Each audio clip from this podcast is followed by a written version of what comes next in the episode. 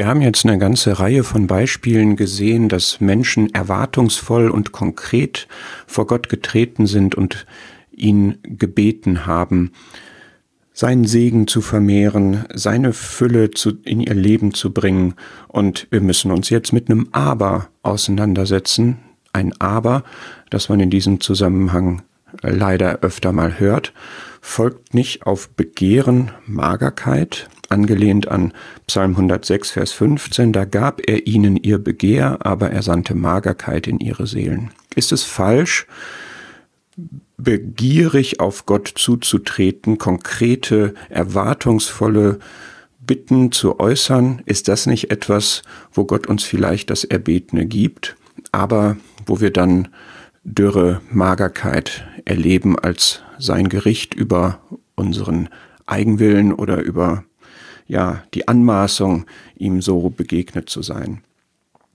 Denn ich soll ja den Herrn, meinen Gott, nicht versuchen, so sagt es Lukas 4. Und ist es nicht eine Versuchung, wenn ich spezifische, konkrete, vielleicht auch hochgegriffene Dinge von ihm erbitte?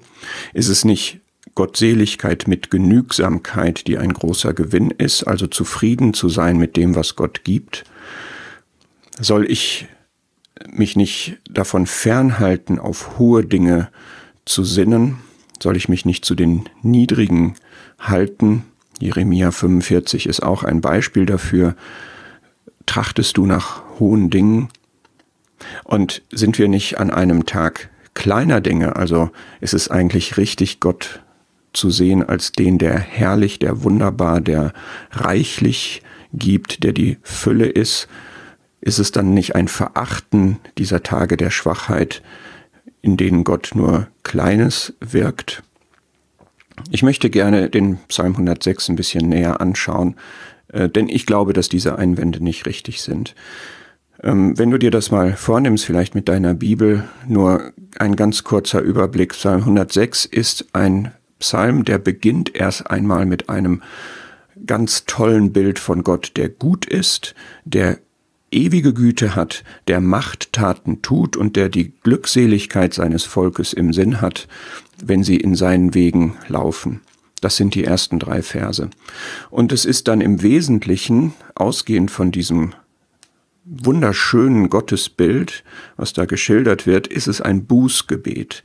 Es ist ein Gebet, mit dem Buße ein Sündenbekenntnis zum Ausdruck gebracht wird, im Blick auf die Geschichte, dass nämlich das Volk Israel sich von diesem Gott, der allmächtig und gütig ist, entfernt hat, an ihn nicht mehr geglaubt hat, dass sie gesündigt haben, dass sie, wie es in Vers 7 steht, die Wundertaten nicht beachtet haben, dass sie sich nicht an seine Gütigkeiten erinnert haben und widerspenstig ihre eigenen Ziele verfolgt hat und dass Gott aber trotzdem immer um seines Namens, nämlich der Name des Allmächtigen, des Allgütigen Willen, immer wieder ihnen begegnet ist und seine Macht kundgetan hat. Und das zeigt sich, wenn wir Vers 7 folgende sehen, gerade in der Errettung aus Ägypten. Das ist eigentlich das Schlüsselerlebnis des Volkes Israel, dass sie aus Ägypten, aus dieser Sklaverei befreit wurden durch die starke Hand Gottes um seines Namens willen, dass er darin seine Macht und seine Güte gezeigt hat und dann auch weiter für sie gesorgt hat.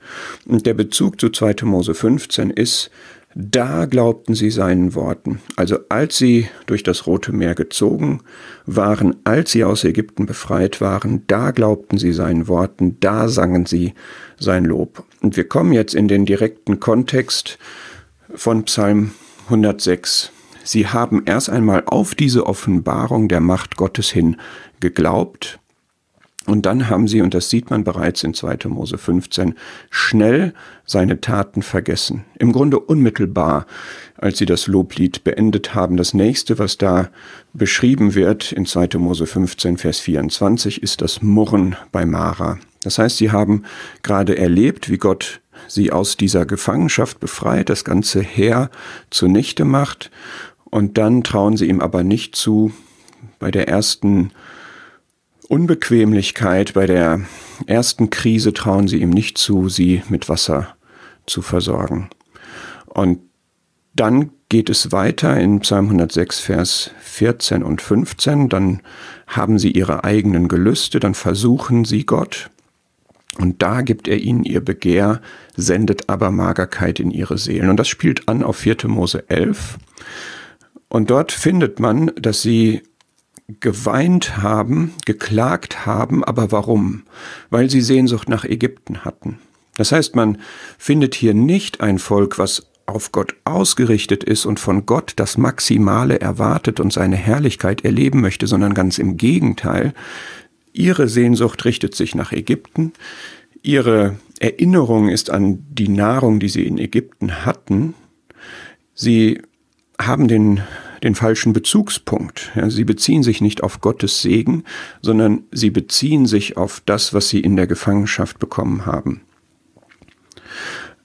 Und sie kommen mit ihrem Weinen und Klagen nicht zu Gott, sondern sie weinen und murren und klagen untereinander und auch gegenüber Mose. Das heißt, wenn du mit deinen Wünschen und Sehnsüchten zu Gott kommst, steht Psalm 106, Vers 15 nicht entgegen, sondern dann bist du genau an der richtigen Adresse. Ja, es ist aber falsch, unzufrieden zu sein mit dem, was Gott gibt, weil man einen falschen Maßstab hat, nämlich den weltlichen Maßstab, und sich dann untereinander darüber beklagt.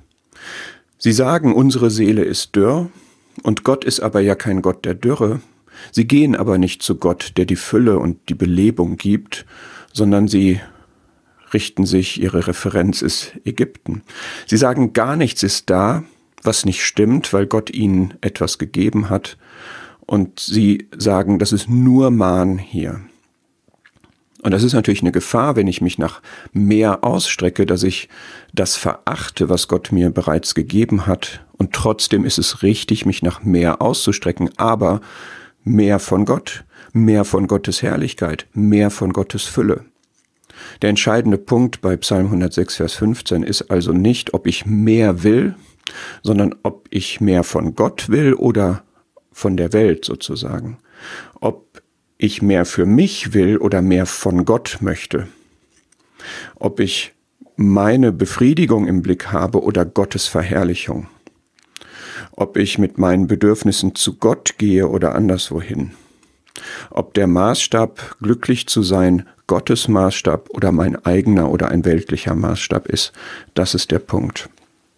Und wir sehen das im Gott tatsächlich, als sie diese Ausrichtung haben, sich also von Gott wegwenden und Ägypten wieder zu ihrem Maßstab machen, also sich nicht als Gottesvolk im Glauben zeigen, sondern im Grunde ihre Zugehörigkeit zu Ägypten wieder haben wollen, dass er dann tatsächlich mit Gericht auf sie zugeht.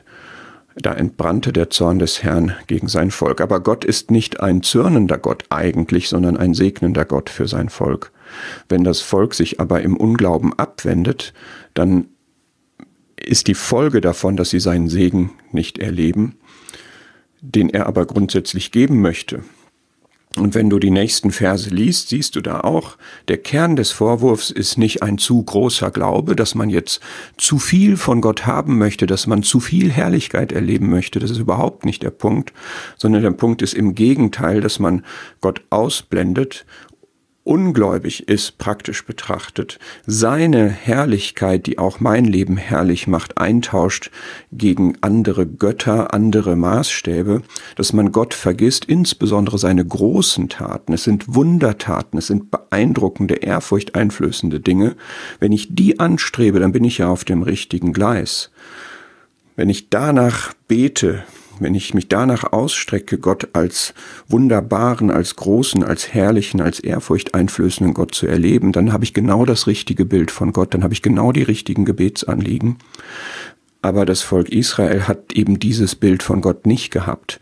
Sie, fand das, sie fanden das mager, sie fanden das mickrig, sie haben einen falschen Maßstab gehabt, sie haben das verschmäht, was kostbar war, sie haben seinem Wort nicht geglaubt sondern sind ihren Bedürfnissen nachgegangen. Sie haben gemurrt und sie haben nicht gehorcht.